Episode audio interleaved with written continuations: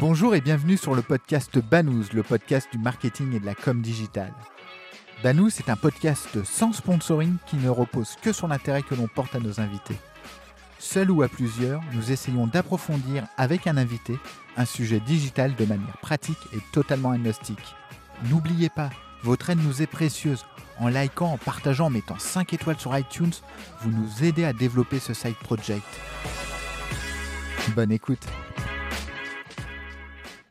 Bonjour Mathieu. Salut Laurent. Aujourd'hui, on va faire un point sur les notions de privacy. Et pour ça, on a la chance de recevoir un, un avocat spécialisé sur le domaine, Fabrice Perbost. Bonjour Fabrice. Avant de commencer, est-ce que tu peux te présenter s'il te plaît? Euh, oui, bonjour, euh, bonjour à tous les deux, bonjour à tous. Euh, à titre principal, je suis, je suis avocat au barreau, de, au barreau de Paris et je suis associé au sein du cabinet Harley Avocat, qui est un cabinet d'avocats qui représente principalement des sociétés à forte croissance. Et je suis spécialisé dans le domaine de, de l'IT et notamment très actif dans le, dans le domaine de la data. Pour commencer, est-ce que tu peux nous donner les différences entre le RGPD et le règlement e-privacy? Oui, euh, alors peut-être avant d'évoquer leurs différences, je dirais qu'il faut, il faut quand même tout d'abord faire une première mise au point sur le vocabulaire, parce que plutôt que de, de règlement e-privacy, je parlerai de, projet de règlement e-privacy, hein. car aujourd'hui euh, les institutions européennes, elles sont toujours en train de revoir la, directive e-privacy, et euh, en, attendant, en attendant, le texte qui est encore applicable, c'est la, directive e-privacy. Mais tu as raison, euh, euh, le, le, RGPD et la directive e-privacy, ce sont les, deux principaux piliers euh, du cadre juridique concernant la protection de la vie privée et des données personnelles des citoyens de l'Union européenne. Deux, ces deux textes, toutefois, n'ont pas le même périmètre, d'où quelques différences en effet. On a d'un côté le, RGPD, qui lui se focalise sur la, protection des données à caractère personnel des personnes physiques et qui euh, permet la libre circulation de ces données au sein de l'Union européenne. Ce qui veut dire à contrario que le RGPD, il ne va pas s'appliquer lorsque euh, aucune donnée à caractère personnel d'une personne physique n'est traitée. Alors, pour, prendre quelques exemples, hein, euh, le, le, par exemple, le, le, traitement du numéro de téléphone du service client automatisé d'une société, c'est pas une donnée personnelle et ça ne peut donc pas être régi par le, par le RGPD. Il en est de même pour euh, le traitement de, l'adresse IP d'un photocopieur numérique dans une entreprise. Ça ne relève pas du, RGPD. Donc on a d'un côté le RGPD qui euh, traite des données, euh, des données à caractère personnel et de l'autre côté la directive e-privacy qui, elle, concerne le respect de la vie privée concernant les services de communication électronique accessibles au public.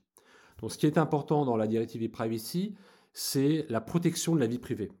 Alors certes, euh, la directive, elle traite aussi des données personnelles, mais, mais, pas exclusivement.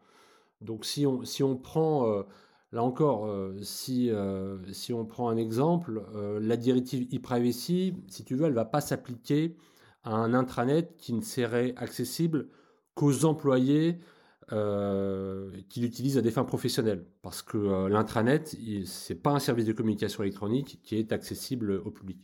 Donc il y a clairement une différence entre euh, d'un côté le RGPD et, euh, la directive e-privacy, sachant que euh, si on veut avoir les idées claires, le RGPD a un champ d'application général, alors que la directive e-privacy elle a un champ d'application un peu plus restreint et un peu plus spécialisé.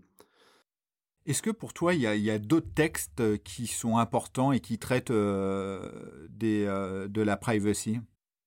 Alors oui, il y, a, en a pléthore, hein, c'est un, un, vrai millefeuille en la matière, mais euh, je, listerai ici, euh, par exemple, euh, toutes les décisions de la Commission européenne. on a ensuite les avis du Comité européen de protection des données, hein, qu'on appelle le, le, CEPD, qui est venu remplacer le G29, mais on a également toutes les décisions qui sont rendues par les autorités de contrôle, les autorités de contrôle nationales, c'est-à-dire euh, l'ACNIL, mais également les autorités, de, euh, contrôle de chaque État membre qui sont compétentes en matière de données personnelles. Et, enfin, on a euh, les lois nationales de, transposition. Donc, concernant plus particulièrement les lois nationales de transposition, mais sans, faire de cours de droit, hein, parce qu'on va peut-être épargner nos, nos, ah nos, auditeurs, elles sont importantes quand même parce que la directive e-privacy dont on parlait il y a deux minutes, elle n'est pas d'applicabilité directe. Donc ça veut dire qu'en fait, elle suppose une transposition en droit national pour chaque État membre. La conséquence, c'est qu'en fait, sa transposition, elle va pas toujours être uniforme au sein de l'Union européenne. On va avoir des, des règles qui pourront différer d'un État à l'autre. Et c'est important pour les spécialistes du, marketing d'avoir quand même à l'esprit qu'une règle ne sera pas nécessairement exactement la même en France, en Allemagne ou, en Espagne.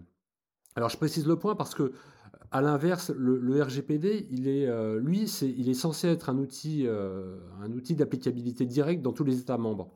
Et le, but du législateur, ça a été justement de fournir un cadre harmonisé au sein de l'Union européenne en laissant euh, quelques marges de manœuvre aux États membres, mais, pas plus que ça. Hein. Donc, euh, si tu veux, pour prendre un exemple et pour illustrer,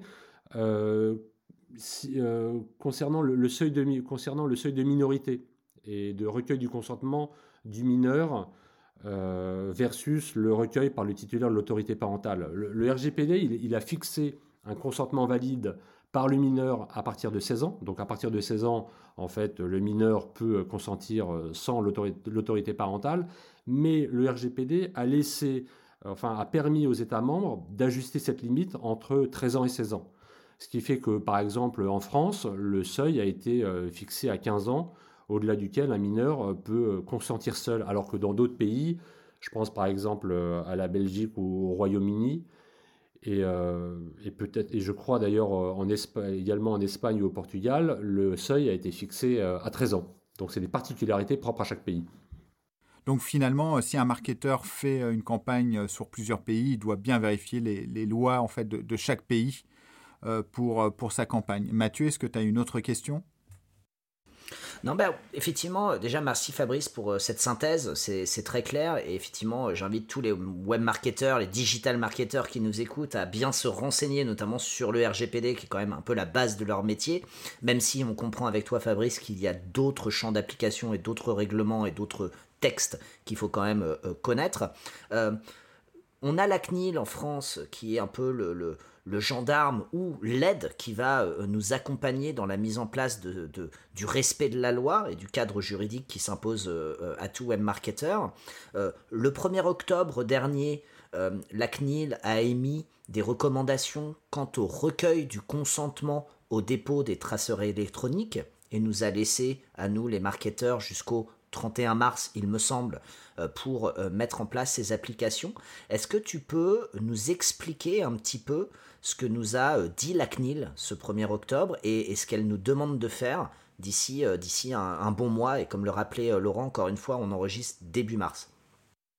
Oui, alors je peux, en effet évoquer ces points-là. Je voudrais quand même peut-être attirer quand l'attention de, nos auditeurs quand je parlais de RGPD, de directive e-privacy. Euh, en fait, il faut quand même bien qu'ils s'interrogent de, manière euh, très concrète. Hein. Euh, quand, ils sont, face à une problématique, eh bien, il faut être méthodique. Hein. Donc, il faut se poser les questions suivantes. C'est un, est-ce que je suis dans le champ d'application d'e-privacy? Oui ou non? Et deux, est-ce que je traite des données personnelles? Et à partir de là, on peut commencer à dérouler. Parce qu'en plus de ça, sinon ça serait trop simple, il peut y avoir des chevauchements entre euh, RGPD, entre le RGPD et la directive e-privacy. On va y revenir tout à l'heure, mais je pense euh, notamment à l'utilisation de cookies dans l'e-commerce. Euh, les cookies dans l'e-commerce, ça relève à la fois du RGPD et à la fois de la directive e-privacy. La même chose pour la même chose pour la prospection commerciale. Donc ça va être, ça va être le travail du, du marketeur ou aidé de son juriste ou de son avocat de déterminer, de quelle manière vont s'appliquer ces textes, car il peut y avoir à certains moments un conflit euh, entre eux. Alors pour revenir à, ton, à, ton, point, Mathieu, euh, c'est vrai que la, la, CNIL est venue euh, légiférer sur, dans, ce domaine-là, puisqu'elle a, elle a établi un, plan d'action sur le ciblage publicitaire, et la CNIL a décidé d'actualiser ces, textes de référence. Alors là aussi, peut-être un, petit rappel quand même pour. il faut savoir que l'ACNIL a adapté deux types de documents. Hein. je préfère être précis là-dessus. Peut-être une déformation professionnelle, mais elle a adopté d'une part des lignes directrices. Donc les lignes directrices, c'est une synthèse du droit applicable. Hein. elles, elles se veulent objectives. Et d'autre part, elle a adopté euh, et elle a publié, euh, comme tu le rappelais euh, en septembre, une recommandation qui porte sur la, gestion des cookies et des autres traceurs. Et cette recommandation, c'est une sorte de... C'est un guide pratique en fait à l'usage des professionnels, une sorte de, to-do list, un check des actions de conformité. Et à partir de cette, alors il, va toujours être possible pour les pour les acteurs du marketing de, s'écarter légèrement de, ces recommandations, dès lors que euh, euh, les, lignes directrices sont respectées. Mais euh, évidemment, plus on suit, si on suit intégralement la recommandation, c'est une garantie d'être conforme au regard des, standards, des standards de la CNIL. Alors, pour revenir à, ce qui, est contenu dans, cette recommandation, je dirais que le point, le, point clé, hein, le point principal, il est relatif au consentement. Euh, même si les grands principes de recueil du consentement demeurent, et même si la CNIL n'a pas non plus réécrit la loi dans le cadre de sa recommandation, elle est désormais nettement plus exigeante sur les modalités de recueil du consentement. Et cette exigence, elle se matérialise de, deux façons. La première, c'est que euh, la poursuite de la navigation ne peut plus être considérée comme une expression valide du consentement cookie. Ça, c'est le premier point important. Et le second point, c'est que euh, les acteurs du, marketing euh, doivent être en mesure de fournir à tout moment la preuve du recueil valable du consentement. D'ailleurs, pour compléter ce que tu dis, Fabrice, il me semble que la CNIL utilise le terme cookie pour désigner tout type de traceur électronique, n'est-ce pas? Elle, va de, elle alterne entre l'utilisation du cookie ou l'utilisation des traceurs. Voilà, c'est ça. Et donc, comme tu le mentionnais, premier point, la poursuite de la navigation ne vaut pas consentement. Et deuxième point, il faut euh, stocker la preuve du consentement. C'est ces deux éléments qu'a apporté la CNIL, c'est ça, euh, Fabrice? Oui, c'est les deux éléments, enfin en tout cas, c'est les deux éléments principaux. Euh, alors si on revient sur le premier point, qu'est-ce que ça veut dire? Eh bien, Ça veut dire que les personnes doivent consentir au dépôt de traceurs par un acte positif clair. Ça, revient à dire quoi Finalement, c'est, bah, enfin on le sait tous, c'est le, le, fait de cliquer sur le bouton j'accepte dans une bannière cookie euh, emporte euh, consentement. Et si les personnes ne le font pas, aucun traceur ne pourra être déposé euh, ou lu sur, l'appareil. Donc si tu veux, en d'autres termes, ça, revient à dire que le consentement doit se manifester par le biais d'une action positive de la personne. Donc on, le voit pour la CNIL aujourd'hui, continuer à naviguer, naviguer, sur un site web, continuer à utiliser une application mobile ou bien faire défiler la page d'un site web ou d'une application mobile, ça constitue aucunement euh, une action positive, en tout cas une action positive claire, assimilable à un, consentement valable. Donc, par, exemple, euh, je sais pas moi, si on prend le, si on prend l'exemple d'un site de presse type euh, Le Monde, qui voit ses internautes revenir chaque jour, en revanche, pour un site qui ne voit ses internautes revenir qu'au terme de plusieurs mois, euh, je pense par exemple à un site euh, d'e-commerce d'achat qui serait où il y aurait des achats qui seraient non, récurrents, il serait légitime de demander euh, à chaque fois le consentement de, de, l'internaute. Mais je, pense que c'est important de préciser un point aussi ici, parce que là on a parlé du consentement clair, mais ce qui est intéressant ici aussi, c'est que Contrairement à l'acceptation qui passe par une action positive, la CNIL considère que le refus, lui, peut se déduire du silence de l'utilisateur. Donc pour la CNIL, désormais, ignorer ou ne rien faire vaut euh, refus des traceurs et non, euh, et non acceptation. Donc ça c'est intéressant parce que alors c'est vrai que la CNIL, il est toujours envisageable que ce refus passe par une action de l'utilisateur. Et d'ailleurs, euh, la CNIL, dans sa recommandation, considère que l'action de refuser euh, présente, doit présenter le même degré de simplicité que celle qui permet d'exprimer son consentement. Et la CNIL, dans sa recommandation, eh bien, elle est venue, euh, au moyen d'illustration, elle est venue euh, suggérer que le bouton tout accepter soit présenté de la même façon, en tous les cas, ne soit pas davantage mis en valeur que le, bouton tout refuser. finalement, cette position de la CNIL va renforcer les, cookie walls dans le sens où bah, le site web va proposer bah, trois choix. Un premier choix, par exemple, un abonnement à un faible coût. Le deuxième choix, l'acceptation des publicités personnalisées. Et le troisième choix, bah, le fait que l'internaute, on l'invite à quitter le site. Comment toi tu vois les choses? Euh, alors, deux, points par rapport à ça. Euh, oui, tu as raison. Aujourd'hui, euh, le, le, choix de l'internaute, il est, est quasi binaire. Hein. Si j'écarte la troisième hypothèse qui existe toujours, qui est l'hypothèse de personnalisation, mais qui sera probablement peu utilisée. Donc aujourd'hui, on est dans le soit le tout accepté, qui sera probablement très rare, soit le tout refusé, qui sera présenté de la même façon que le bouton tout accepté. Mais c'est même plus grave que ça, parce qu'en en fait, on peut, peut on peut même avancer aujourd'hui que désormais, il est plus facile de refuser que d'accepter. Puisque d'un côté, on a, pour accepter, une seule action est possible, c'est-à-dire cliquer sur le bouton accepter, alors que pour refuser, deux actions sont possibles, c'est cliquer sur le bouton refus ou euh, ne rien faire. Hein, donc, euh, si tu veux, on a, vraiment ici le, sentiment que la CNIL euh, a fait sienne la, phrase de Talleyrand, qui disait euh, Il n'y a qu'une seule façon de dire oui, c'est oui. Toutes les autres, toutes les autres veulent, veulent dire non. Donc, il y a, un vrai. impact pour, l'écosystème. Et pour, alors, ça c'était pour le premier point. Et pour le second point sur, le cookie wall, euh, alors, oui, euh, a priori, ça renforce la pratique du cookie wall. Alors, pour nos éditeurs, petit, rappel euh, rapide, hein, le, cookie wall, c'est la pratique qui consiste à, bloquer ou à restreindre l'accès à un site internet tant que l'utilisateur ne consent pas à l'utilisation des cookies. mais sauf que, si tu veux, le, les, les, autorités nationales européennes, et notamment la CNIL, euh, voit d'un très mauvais œil le cookie wall.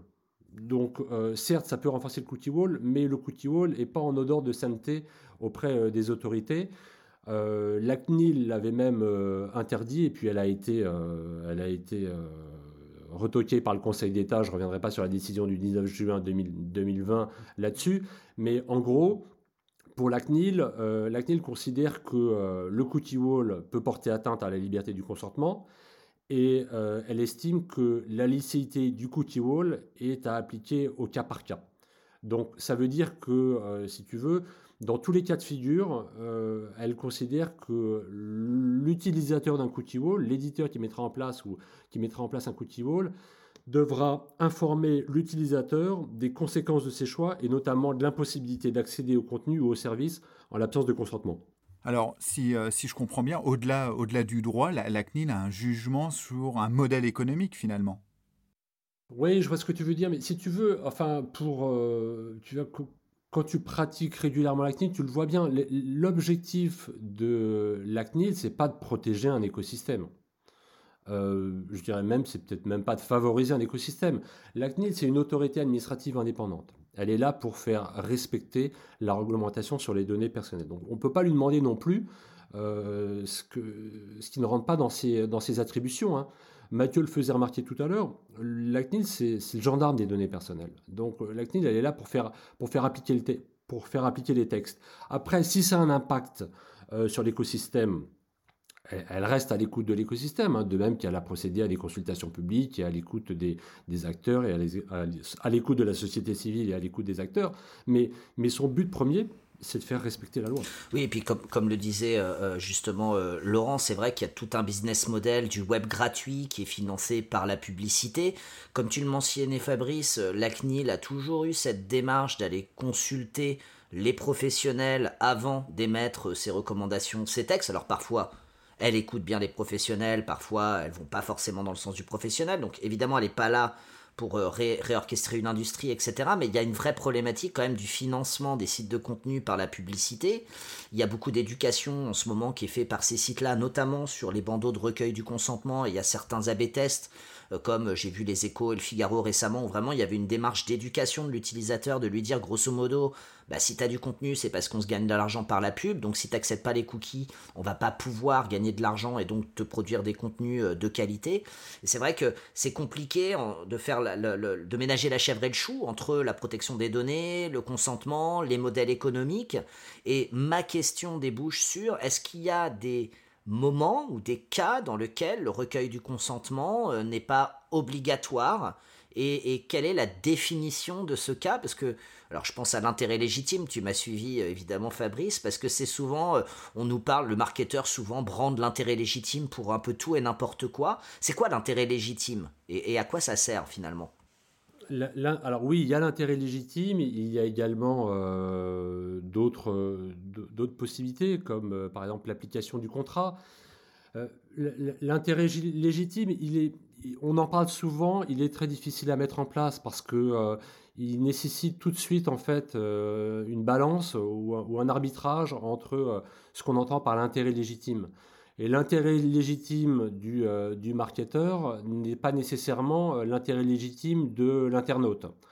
Et donc, quand on fait cet équilibre, enfin quand on fait cette, cette équation, ou quand on essaie de répondre à cette question, on voit vite que, euh, alors il y a encore beaucoup d'acteurs qui euh, se euh, prévalent de, l'intérêt légitime, mais quand on pousse un peu plus le raisonnement, on se rend compte que l'intérêt légitime qu'on peut mettre en avant quand on est un acteur du marketing va vite se heurter en fait à l'intérêt légitime de l'internaute. Donc, certes, il y a des exceptions.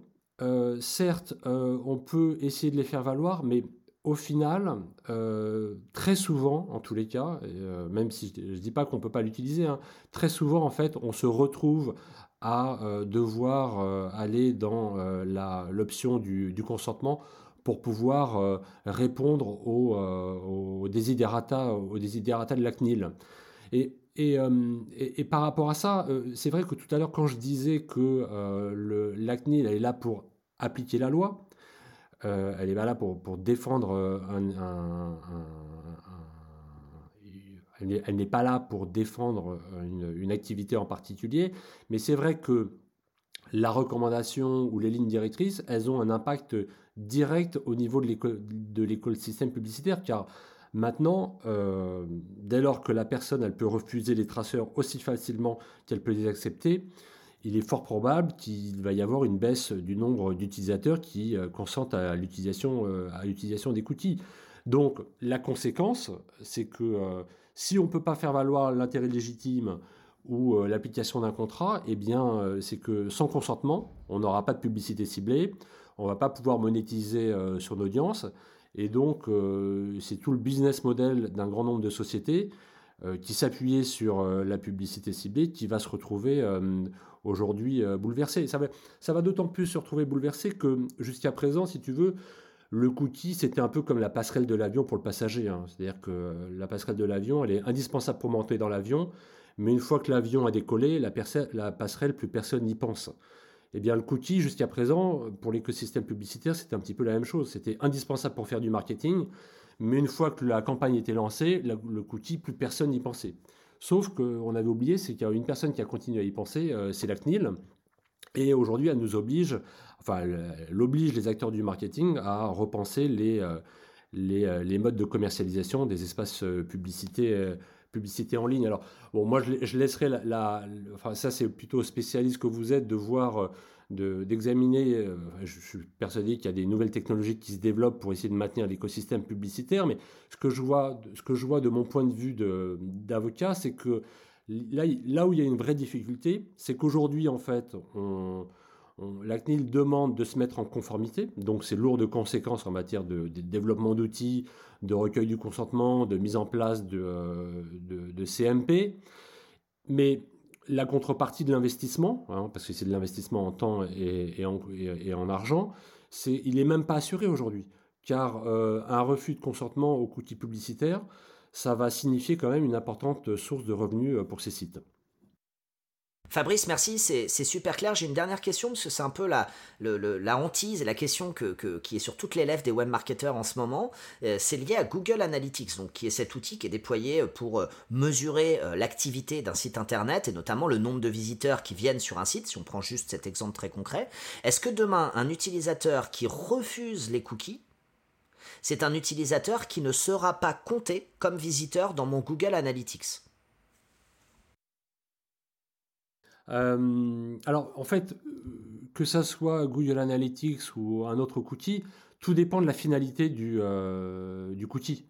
Euh, si, si on considère que ce cookie, sa finalité, c'est un cookie de mesure d'audience, et si ce, ce, traceur est nécessaire pour mesurer l'audience, on la CNIL considérera que euh, le consentement n'est pas nécessaire et donc on peut continuer à tracer l'utilisateur. Le problème ici, hein, parce que c'est une bonne question, parce que la vraie, aujourd'hui, en fait, euh, les, choses sont, sont à la fois claires et pas claires en matière de, euh, de cookies qui sont exemptés ou pas. Hein. Il y, a des, certains cookies, certains traceurs, les choses sont très claires. Hein. On, a, vraiment du bitume devant nous et on sait où on va parce que la CNIL a posé un certain nombre de, points sur lesquels elle, nous dit euh, quels sont les traceurs qui sont soumis au consentement et quels sont les traceurs qui ne sont pas soumis au consentement. Mais sur d'autres, on est quand même encore dans le brouillard et le, traceur que tu as évoqué, les traceurs que tu as évoqués, euh, c'est une bonne illustration parce qu'on a une vraie interrogation sur euh, les traceurs de mesure d'audience, de savoir s'ils sont exemptés ou pas euh, du consentement. Et là, c'est vrai qu'on est, encore dans le brouillard. On est d'autant plus dans le brouillard que, en fait, dans sa recommandation de 2013, la CNIL avait, avait été beaucoup plus simple puisqu'elle avait considéré que tous les traceurs de mesure d'audience pouvaient bénéficier de l'exception au consentement. Donc, si on n'obtenait pas, si je reprends ton exemple, si on n'obtenait pas le consentement de l'utilisateur, eh bien, euh, on pouvait quand même euh, continuer à euh, utiliser les traces qu'il pouvait laisser. Or, le problème, c'est que dans sa recommandation de 2020, la CNIL dit cela dépend, c'est du cas par cas. Et elle va considérer que dès lors qu'un traceur qui est là pour mesurer, mesure, enfin, dès lors que le traceur pour mesure d'audience est nécessaire au service de communication en ligne demandé par l'utilisateur, oui, alors il va s'agir d'une exemption au consentement. Et donc elle va considérer que, eh bien, euh, euh, si, euh, je sais pas moi, si un, traceur de, si le traceur permet de, de, mesurer la performance ou permet de, détecter des problèmes de navigation, si ce traceur est, nécessaire, alors elle va considérer que l'exemption, le, pardon, l'exception n'est pas, euh, pas nécessaire. En revanche, ce, euh, seront considérés comme non nécessaires, et là, un recueil du consentement sera requis, ce seront par exemple euh, les traceurs qui permettent le, alors, qui permettent le suivi global de la personne. Donc, pour reprendre ton exemple, si ce traceur permet de, de, suivre les habitudes de consommation, eh bien là, non, on ne pourra pas continuer, à, on pourra pas installer le, le cookie euh, ou le, faire lire dès lors qu'il n'y a pas eu un consentement euh, un consentement préalable de, la CNIL.